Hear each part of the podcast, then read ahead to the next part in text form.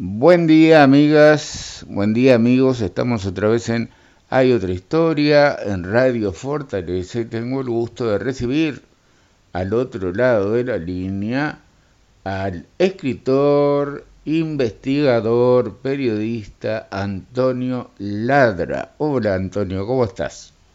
¿Cómo andas Juanjo? ¿Cómo estás? ¿Todo bien? Muy bien, muy bien. La idea es eh, el tema más importante que me gustaría hablar hoy contigo, no el único necesariamente, es, bueno, todo esto de la Operación Océano, que al final tuvo una serie de definiciones, que sería bueno, porque tú eres, estoy seguro que en Uruguay de los periodistas que más ha investigado y que conoce el tema, eh, tener un, para, para toda la gente, ¿no? A ver, ¿cómo empezó esto? ¿Qué es la Operación Océano? Fue, tú lo definiste como un mayor caso judicial de explotación sexual en Uruguay. Y bueno, cuéntanos, ándanos contando, por favor, mm, cómo empezó esto y a las conclusiones que se ha ido llegando. Dos años han pasado desde que se supo por primera vez que esto estaba pasando. Sí, sí. Bueno, eh, efectivamente, mira, si querés podemos hacer una, una, este, un, cronograma. Perfecto. De, de, todo lo que, de todo lo que ha ocurrido fecha por fecha, porque incluso ahí, este, ha sido tan amplio esto de Operación Océano, tan amplio, que bueno, que, que, que es, que es este es inconmensurable todo lo que lo que lo que acá está está en, esta en esta historia. Y esto esto empezó fíjate empezó en, en este en el año 2019 en el año 2019 en noviembre del año 2019 a raíz de la denuncia que hizo una, una joven eh, a un hombre de 53 años donde lo denunció por haber violado a su amiga, eh, una menor de edad. Bueno, esto fue incluso a la luz pública porque hubo una discusión en pleno centro de Maldonado, eh, surge la denuncia, se comienza a investigar a raíz de la denuncia que hace esta, esta joven. Estamos hablando de noviembre de 2019, pero el 20 de marzo, el 20 de marzo de 2020, fíjate todo el tiempo que pasó, fue hallada eh, muerta en el arroyo Solís, ahogada en el arroyo Solís, una joven. Esta joven había desaparecido, la habían dado por desaparecida tres días atrás, o sea, el 17 de marzo entre el 16 y el 17 de marzo del 2020. Se le encuentra un celular, hacen eh, determinadas pericias allí en el celular y se determina, se encuentra que ella tenía vínculos con el hombre, con aquel hombre que había sido denunciado en noviembre. Entonces ahí comienzan a atar una serie de caos y ahí se pone en marcha la Operación Océano. Ahí se pone en marcha la Operación Océano que queda a cargo de la Fiscalía de Delitos Sexuales, Violencia Doméstica y Violencia Basada en Género de quinto turno. La titular, bueno, la conocida fiscal Darviña Viera.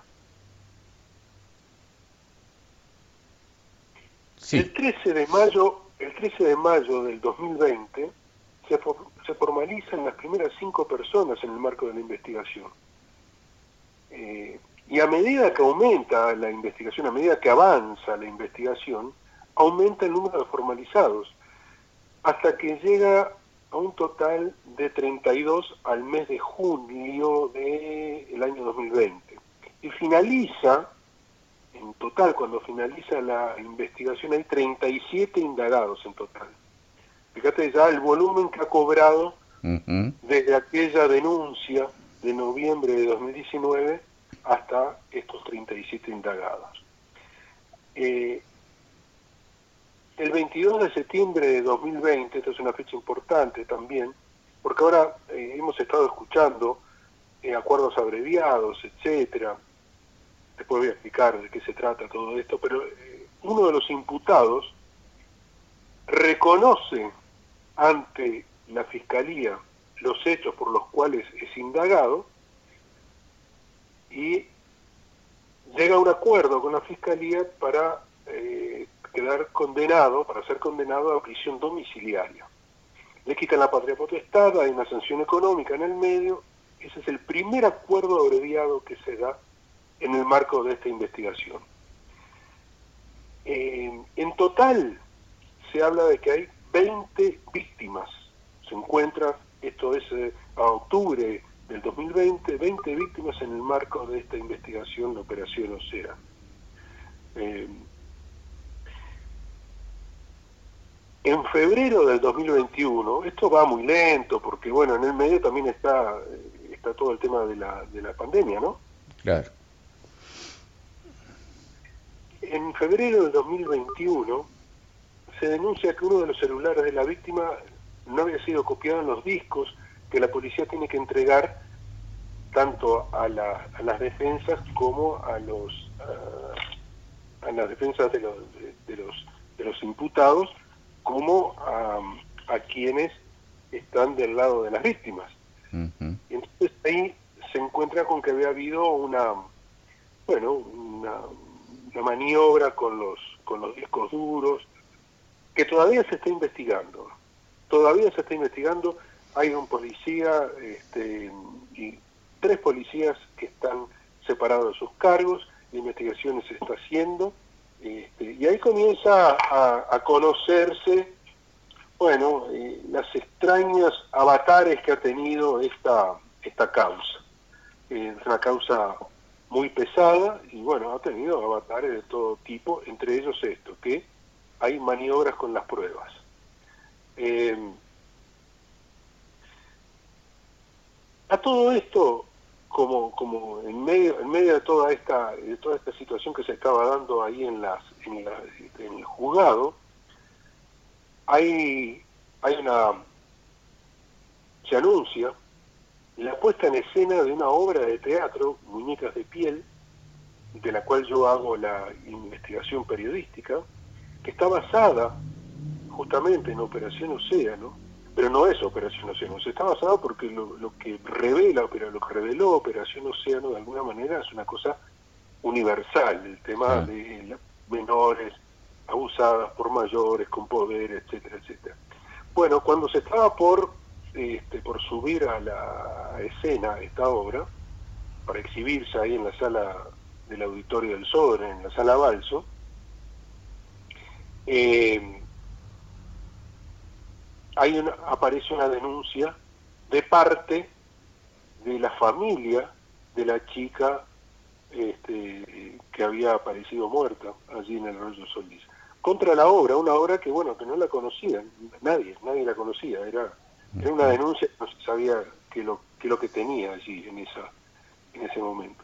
Paralelamente, paralelamente el ex ministro, o el fallecido ministro del Interior Jorge Larreñaga y el fiscal, el ex fiscal de Corte Jorge Díaz, presentan una denuncia, una denuncia penal ante crimen organizado por la manipulación de las pruebas, aquellas en las cuales aparecía algunos policías involucrados.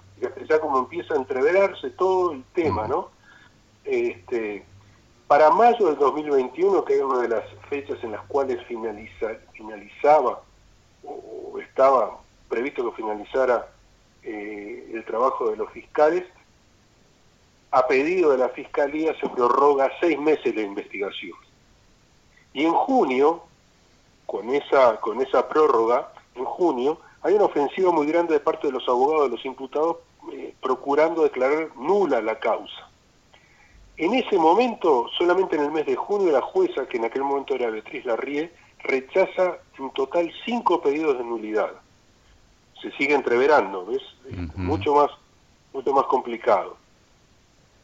Este, bueno, el 26 de julio, el 26 de julio, eh, es la primera audiencia por el juicio que le habían entablado a la directora y a la productora de la obra del teatro. Y y la obra estaba prevista para que se estrenara el 29 de julio. Allí hay una, audiencia muy extensa, bueno, este, y la jueza en ese momento dice, bueno, yo no voy a fallar ahora, voy a fallar el día 29, que es el día que justamente se iba a estrenar la obra, por lo tanto no se sabía si esa obra salía, si iba a ser o no, porque había que esperar el pronunciamiento de la jueza, que finalmente se pronuncia sobre esa acción de amparo, desestima en todos sus términos la, la, la, denuncia. y la obra puede estrenarse, se estrena este, a sala llena, son 10 funciones, pero con aforo del 30%. Eh, bueno, esto con respecto a esta a la obra de teatro que después tiene otros avatares judiciales que no voy a entrar con eso, pero eh,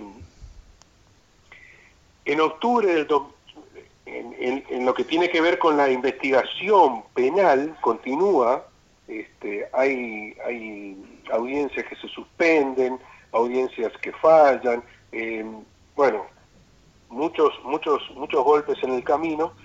Eh, llegamos a octubre del 2021, que ahí se da la renuncia del fiscal general Jorge Díaz y asume Juan Gómez, que es el actual fiscal de corte.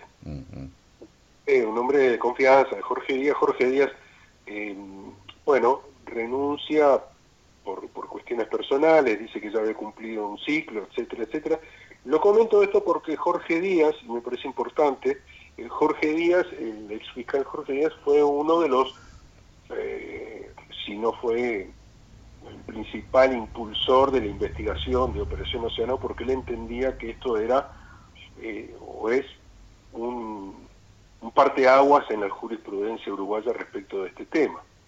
Eh, y también en octubre se cambia, al otro día de que de la renuncia de Jorge Díaz, cambia el juez de la causa y asume la, jueza actual, María Noel Tonarelli. Entonces, a esa altura, a esta altura, ya han habido cinco jueces diferentes que han entendido en la causa. Esto no quiere decir necesariamente que los jueces que estuvieron anteriormente, que fueron este, cambiados o sacados, hubieran actuado de mala manera o que recae alguna sospecha sobre ellos. No, simplemente eh, son cambios que se dan el juez de garantía, se llama así, que se dan a lo largo de una, de una investigación tan, tan larga en el tiempo, ¿no? Este, y eso ocurre fatalmente. Lo que ocurre es que eso implica que cada vez que se cambia un juez tiene que ponerse a, a, estudiar la causa para poder fallar adecuadamente, lo cual eso implica también que se enlentece, o sea, se enlentece por de muchas maneras. Eh, no solamente se cambió eh, juez, sino que también se cambió a la fiscal, porque Darviña Viera, que fue quien inició esta causa, aduce en un momento razones de salud y pide eh, ser trasladada, lo cual lo hacen, hacen eso, le trasladan, este, también para no enlentecer el proceso. Y ahí asume la eh, fiscal de, delitos sexuales de sexto turno, que es Mariana Alfaro, que es la fiscal actual. Mariana Alfaro tiene sobre su espalda la tarea de enderezar esta causa de alguna manera, tiene sobre su espalda eh, la tarea de cerrar la causa a nivel de la fiscalía, cosa que hizo, que hizo como es el 13 de mayo, porque en noviembre, que eh, caía otra fecha en la cual eh, se, se, tendría que haber cerrado, se prorrogó, se logró prorrogar también la investigación a pedido de la Fiscalía. así que estamos Estamos en, noviembre de 2021, pasamos rápidamente porque después vienen las ferias judiciales, viene todo lo que lo que implica que se paraliza la, justicia para estos casos que, que tienen este, que tienen mayor grosor de alguna manera y llegamos a abril del 2022 eh, ahora hace poco cuando la declaración anticipada de la principal víctima de esta causa eh, culmina. Eh, en un momento la jueza Tonarelli la cancela mm, las repreguntas de las defensas de quienes están imputados porque consideran no solamente el cansancio de la víctima, sino la afectación que estaba teniendo la, la chica que sigue siendo cuando cuando ocurrieron los hechos era menor, pero ahora que es mayor sigue siendo muy joven, o sea, 19, 19 años, o sea, tampoco hay mucha diferencia, ¿no? Bueno, y llegamos al 5 de mayo de 2022, se anuncian que va a haber una serie de sobreseimientos, que va a haber acuerdos abreviados en esta etapa de la investigación. Hasta que llegamos al 12 de mayo, ahora, 12 de mayo, pasado 12 de mayo, cuando la Fiscalía, 24 horas antes de lo que estaba previsto, presenta la acusación. Entonces, en el cierre, ¿qué se da? Hubo 37 investigados en total, 13 fueron sobreseídos, 4 casos archivados, 9 condenados a través del proceso abreviado y 11 van a juicio que se realizará seguramente en el 2023.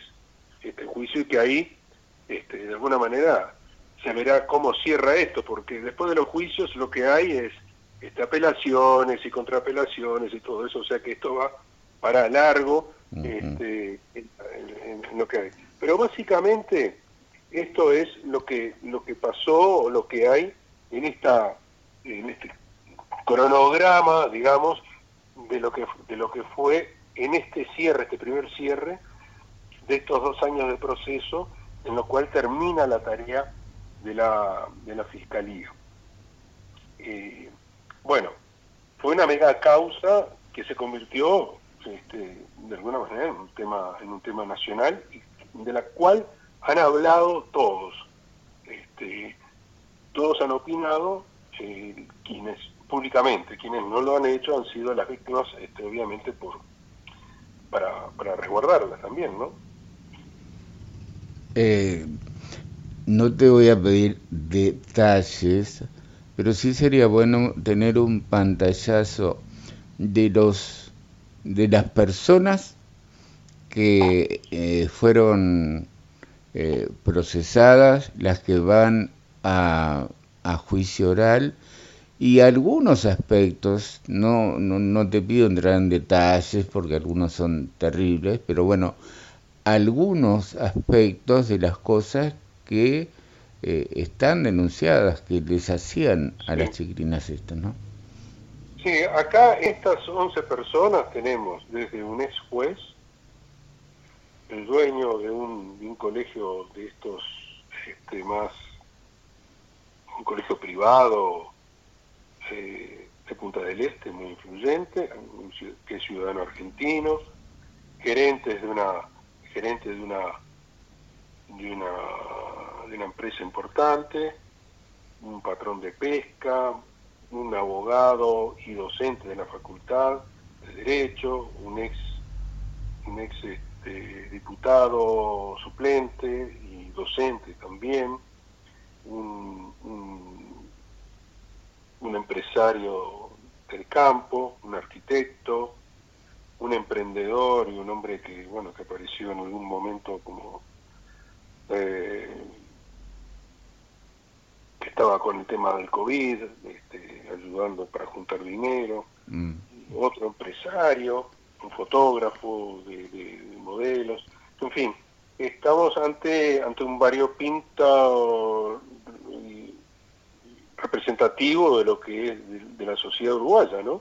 Este, y, y las y los este cuando uno lee eh, la acusación fiscal eh, uno encuentra realmente comportamientos con, con las menores que este, realmente ponen en duda la calidad de, la, del ser humano, ¿no? Este, porque a veces este, uno piensa que estas cosas no, no ocurren y que no ocurren en nuestro país tampoco, pero bueno, fatalmente esto ocurre y este, se desarrolla acá. Y uno de los uno de los este, elementos, hoy lo hablaba con, con otros colegas, este, que han sido, digamos, bueno, entre comillas, dentro de lo malo que ha tenido esta operación Océano, ha sido eh, poner negro sobre blanco algo que muchas veces se hablaba en voz baja, ¿no? Claro, claro. Y esos, eh, esas personas, ese, ese conjunto variopinto, como le definiste, en general era gente de un poder adquisitivo de medio para arriba y algunos con vínculos importantes con eh, gente de poder. ¿Esto era así? Sí, sí, sí, eso es así. Este, pero yo no creo que eso sea excluyente por el hecho de tener dinero. Acá se da, se da este aspecto este, y es llamativo porque tampoco las chicas no son las chicas abusadas no, no, no son de, de, la clase baja, por más que hay, en uno de los casos justamente eh, una de las chicas abusadas era del INAU, pero el resto eran chicas de clase media, estudiantes, fíjate que algunos le dice, dicen a la chica, yo te paso a buscar por el liceo, o sea, lo cual denota la edad de la, de la chica, ¿no? Este, de, la, de la jovencita, por lo tanto no puede aducir como se adujo repetidas veces y todos lo han escuchado, eso de que no sabíamos que eran menores. Si, tú pasas a buscar a la, a, la, a, la, a la chica por el liceo, sabes que es menor, directamente, no hay vuelta de hoja. Este, esa esa esa, manera, esa forma que tenían de, de, defenderse se cayó se cae por sí sola con las propias acciones de, que se conocían no y y sí, este, acá acá demostró, puso sobre sobre cómo es este sobre la, la, la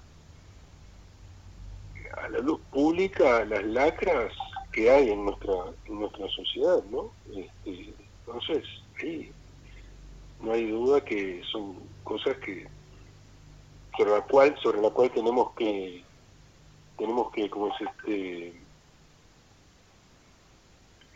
tenemos que, reflexionar.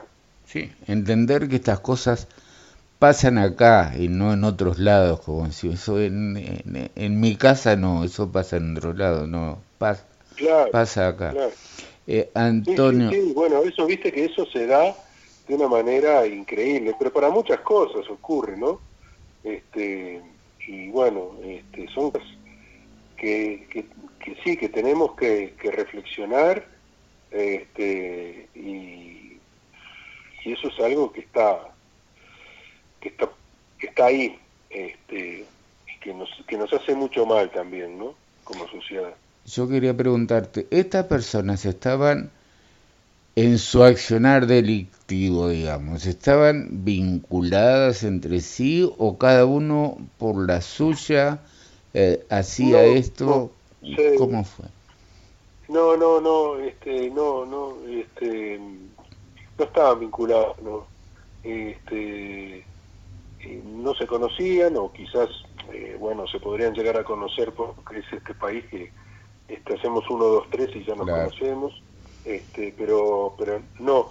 Eh, si hubiera ocurrido eso, este, si hubieran estado, si se hubieran conocido eh, o si está conexión para, para pasarse las chicas de uno de, uno a otro, eso ya implicaría un delito mayor, porque sería la creación de una red.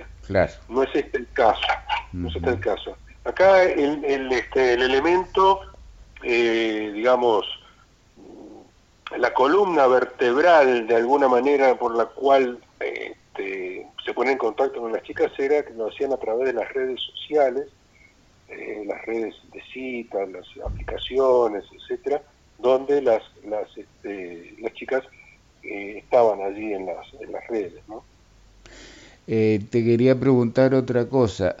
37 investigados en su momento implicó, supongo, decenas de abogados, lo que implicó también para la eh, fiscalía estar eh, enfrentando bueno, toda una situación. El tema de que se haya manejado como mega causa, algunos dijeron que fue un error porque era demasiado peso para quienes estaban investigando. ¿Cómo lo ves tú a eso?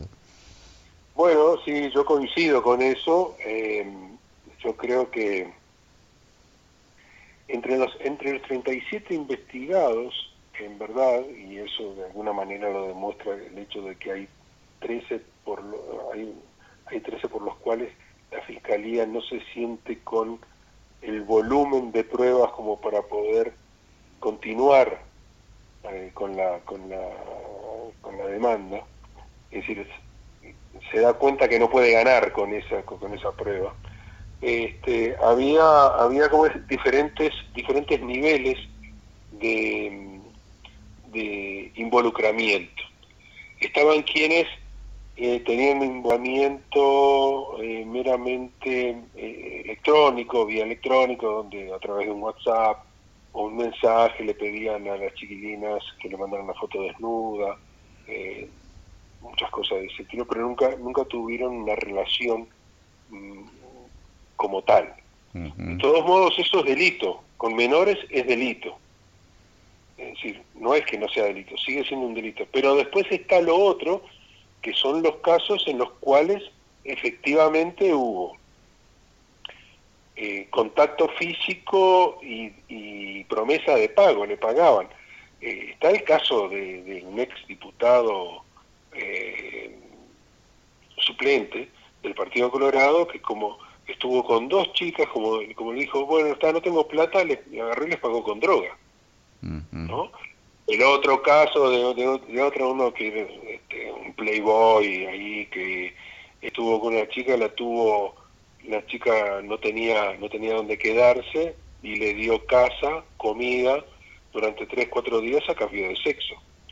Este, bueno, eh, y la maltrató también, o sea, la humilló, porque en estos casos otra cosa que se da generalmente es eh, la exhibición del poder del macho, del hombre, sobre las chicas. Y como son jovencitas, pueden hacerlo, como son jóvenes, este, digamos, de alguna manera débiles este, intelectualmente, frente, frente a tipos de mucho poder, donde hacían ostentación de mucho poder también, hay, hay, un, hay en, la vista fiscal ahí, por ejemplo, el caso de uno que le dice, te portaste mal, nena, este, ahora te voy a castigar, ¿no? O sea, es una forma, un trato degradante con la mujer, con la, con la chica, con la joven, este, llevándolas a niveles de lo más bajo, ¿no?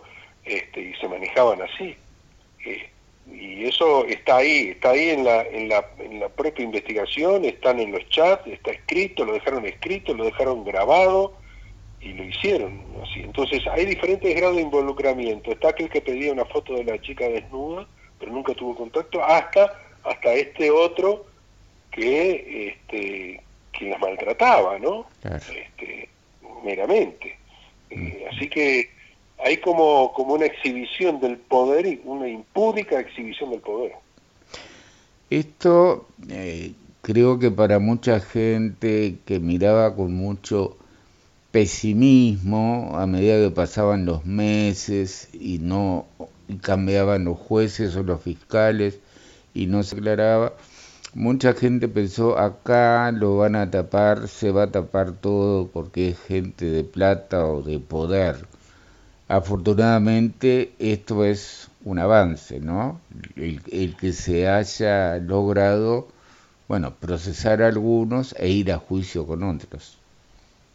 Sí, sin duda, sin duda que es así, este, y es cierto lo que tú decís, Juanjo, de que eh, había en un momento, llegó a haber en la, eh, en la sensibilidad social una, una mirada o un sentimiento de que esto no iba a avanzar. Lo que pasa es que, claro, era una mega causa, este, donde había gente muy poderosa, donde estaban los principales abogados este, de nuestro país, sin duda, eh, y eso, eso también tiene que ver porque los abogados, quienes, quienes trataron a esos abogados, ejercieron el, el, este, ejercieron todas las formas de defensa de sus, de sus defendidos, valga la redundancia, eh, dentro del marco de la ley. Eh, pero claro, si vos tenés, si, le sumás ciertos errores que cometió ciertamente la Fiscalía en haber, en haber agrandado la causa que la tornó inmanejable, porque fíjate que cada audiencia, imagínate esto, eh, 37 imputados, son 37 personas. Otras 37, por lo menos, a veces algunos tenían hasta dos y hasta tres abogados, pero pongamos otros 37, este, ¿Sí? uh, otras 37 abogados, o sea, otras 37 personas que son los abogados, ¿no? Este, ahí ya tenemos casi 80 más. Los, fiscales, este, los ayudantes fiscales, los funcionarios, no sé cuántos, vos tenías audiencias en las cuales ahí había arriba de 100, 150 personas en, este, en las audiencias. Se tornaba algo inmanejable, sumado además que estábamos en plena pandemia, que había que hacer, algunas cosas se tenían que hacer vía remoto, bueno, una complicación este, gigantesca en todo esto. Entonces, eh, no solamente creció, se tornó inmanejable en algún momento, en un punto se tornó inmanejable la causa, uno, por propios errores de la Fiscalía en, agrandarla, en lugar de separar. Pero claro, esto lo podemos decir con el diario del lunes, ¿no? este, porque también eso, eso pasa. Estamos diciéndolo, bueno, ahora, este, quizás en algún momento tendrían que haber parado y decir, bueno, hasta acá tenemos 10 ya 10 es una cifra muy impactante. Claro, 37 fue mucho más. Pero este, entre los errores de la Fiscalía que, que, agrandó la causa o que la siguió agrandando, entre, entre la pandemia, la cantidad de gente que estaba, claro, esto este, se hizo muy lento, este, se cometieron errores, pasaron cosas raras también, porque no nos olvidemos que en un momento faltaron pruebas. Y todos apuntaron contra la fiscal diciendo que la fiscal había sido la que había ocultado las pruebas y después se, cuando se descubre que no había sido la fiscal, sino que había sido este, la propia policía, quién sabe que si alguien aceitó a alguien para que le aceitó la mano con algún peso para que ocultaran eso para justamente poder accionar de esa manera. Eso no se sabrá, se sabrá en algún momento, es una pregunta que me hago y la dejo planteando. Este, pero bueno, ha habido, ha habido de todo en esta causa. Y entonces es claro que la gente piense, bueno, esto no va a llegar a buen puerto.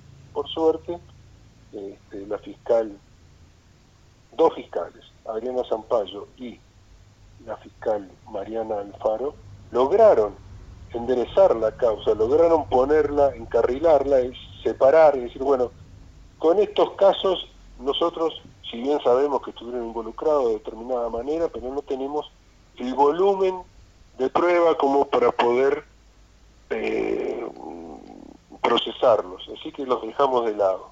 Vamos por lo que tenemos seguro. Y en verdad fueron 20. 20 personas que, este, nueve que arreglaron por proceso abreviado. El proceso abreviado implica la aceptación de haber cometido el delito. No es que este, se van, Primero acepta que cometió el delito y después negocia con la fiscalía una reducción de pena a partir de ese momento. Entonces, este, atención, no es que salieron liberados, son nueve que fueron, que arreglaron por un proceso abreviado aceptando haber cometido el delito y once que van al juicio, al juicio oral, porque no quisieron hacer un arreglo con la fiscalía porque entienden que están siendo este, avasallados. Este, pero uno lee lo que es esa acusación fiscal y este, duda, duda mucho de que, hayan sido avasallados o engañados. Eh, Antonio, te cambio de tema y te llevo a otro de los temas que tú eh, has trabajado desde hace muchísimos años, el tema del narcotráfico, ¿no? Hace pocos meses salió tu último libro, El, Una Mira del Narco. En estos días, las últimas semanas, eh, se dio este aumento de homicidios que descolocó al gobierno, al ministro Heber, eh, dando argumentos, además hubo todo un circuló por las redes, ¿no? Eh, Gustavo Leal lo publicó en su cuenta de Twitter, eh, un discurso del entonces senador Luis Lacalle Pou, dando los argumentos contrarios exactamente a los que está dando hoy o estuvo dando el ministro Heber respecto a, la delincuencia, a los homicidios y al narcotráfico. Me gustaría tener una reflexión tuya de cómo va esto, cómo estás viendo el tema. Bueno, eh, mira, a ver, eh, ¿cómo te diría? Contrariamente a, a lo que a lo que lo que ha pasado en general esto no me ha sorprendido y no me ha sorprendido porque eh, es algo que se viene dando esta violencia la violencia asociada al narcotráfico al narco se viene dando hace mucho tiempo y viene eh, increciendo viene dándose este, de manera más violenta este, conforme están pasando los años. Pero eh, esto yo lo cuento ahí en mi libro, pero esto fue anunciado hace mucho tiempo por el propio Julio Huarteche, por el, por el fiscal Jorge Díaz, este, donde se hablaba, donde ellos hablaban de María Rayera, también lo dijo en su momento, hablaban de, que en el futuro en Uruguay, si no se arbitraban determinadas medidas, en las cuales están involucrados ellos, obviamente, también, eh, pero no eran, no eran gobernantes, es decir, eran eh, profesionales, ejecutores de la ley o ejecutores de la justicia. Este, si no se revisaban determinadas, determinadas medidas, este, íbamos, íbamos a ir viendo cómo fatalmente iba a ir ocurriendo lo que está ocurriendo en otras partes del mundo con el incremento de la violencia social narco. Bueno, este, se ha ido cumpliendo todo eso, Juanjo. Lamentablemente se ha ido cumpliendo.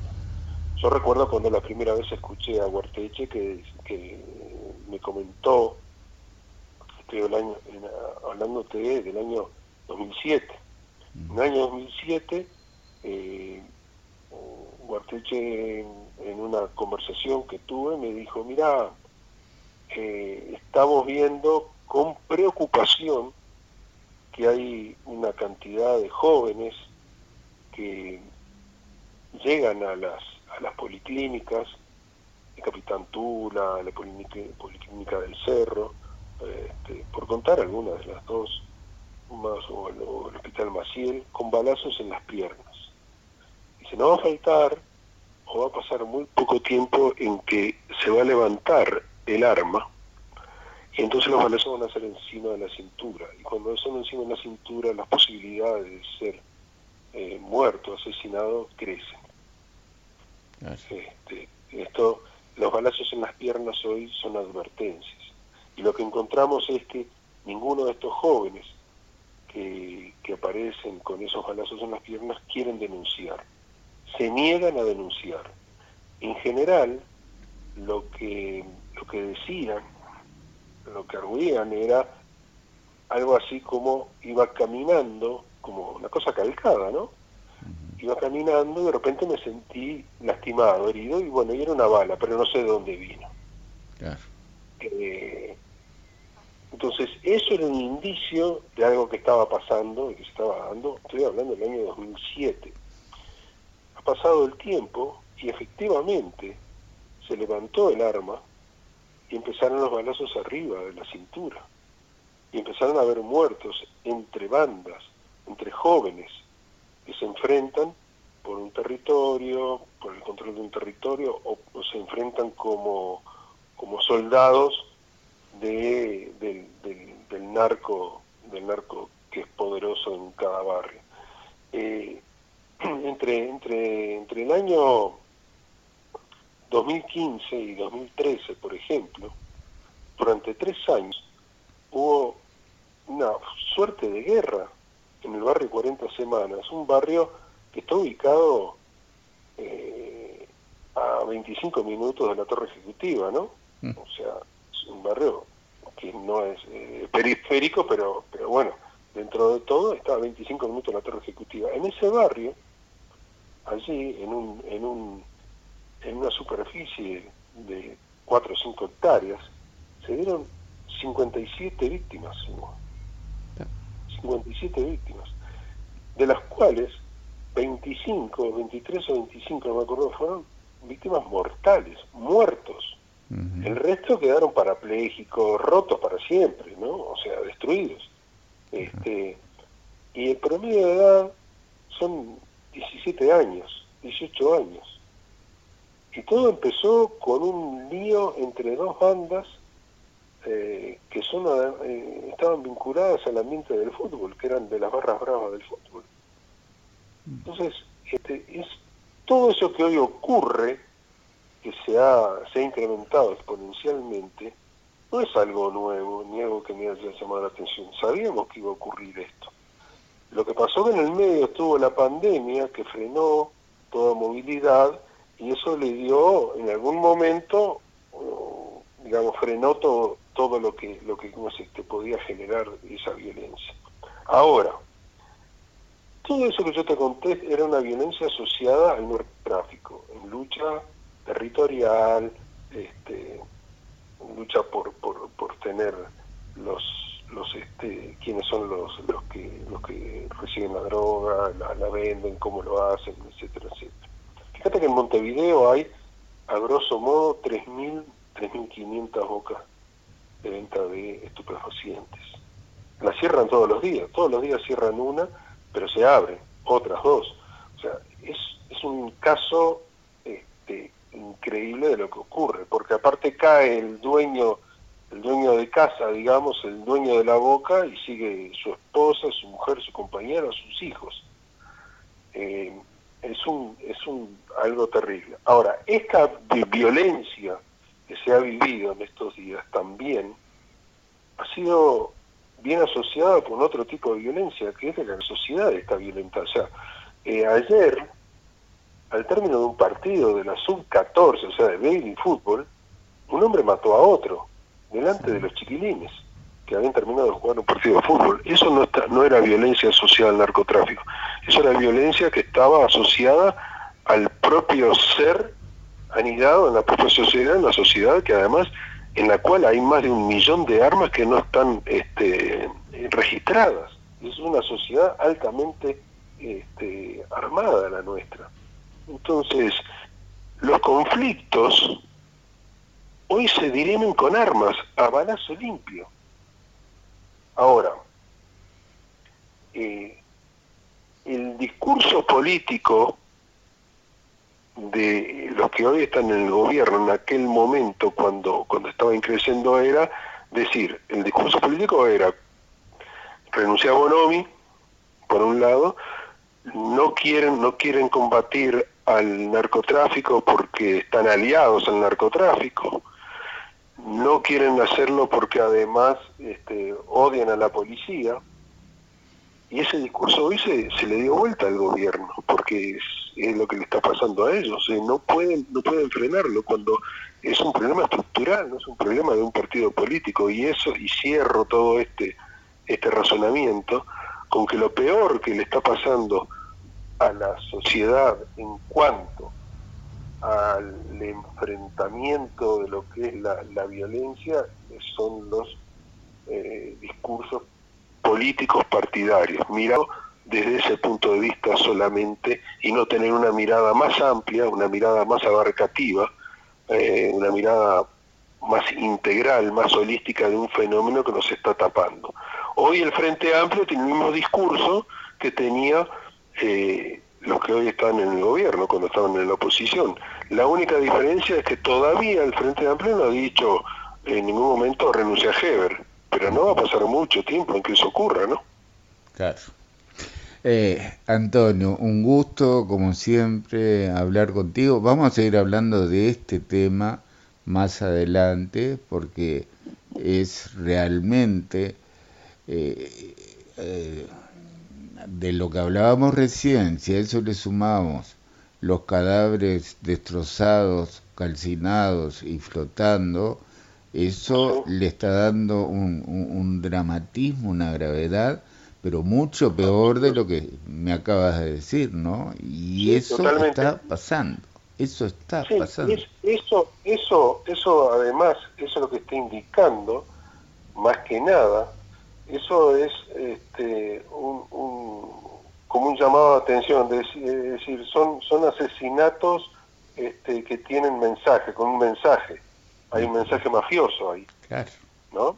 Cortar, cortarle los miembros, este, eh, tirarlos al mar, eh, como ocurrió hace un tiempo que mataron a la, esposa de un narco, le prendieron fuego y le dejaron, después que se resumió el auto, le dejaron el anillo de la mujer, que le sacaron a la mujer, se lo dejaron arriba del auto para que no quedara ninguna duda que esa que ese cadáver que estaba allí calcinado era popular.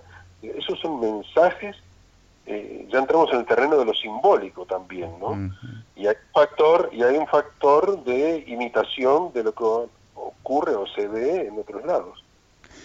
Que nunca imaginamos, yo por lo menos nunca imaginé que en Uruguay íbamos a vivir esto, ¿no? Que esto fuera como Sinaloa, como tantos lugares. Esto es realmente preocupante y terrible. Antonio, gracias de nuevo, te mando un abrazo y hasta prontito. Un abrazo, Juanjo, saludo para toda tu audiencia. Amigas, amigos, estuvo así hoy en Hay otra historia. Antonio Ladra, escritor, investigador, periodista, para hablar de estos dos temas tremendos, impactantes. Uno, la explotación sexual, que investigó la llamada Operación Océano, y por el otro lado, el del avance del narcotráfico, eh, de la violencia narco en Uruguay. Eh, sobre este tema del narco, Ladra ha escrito dos libros, el último hace muy pocos meses, que se llama Uruguay en la mira del narco. Hasta mañana, gracias.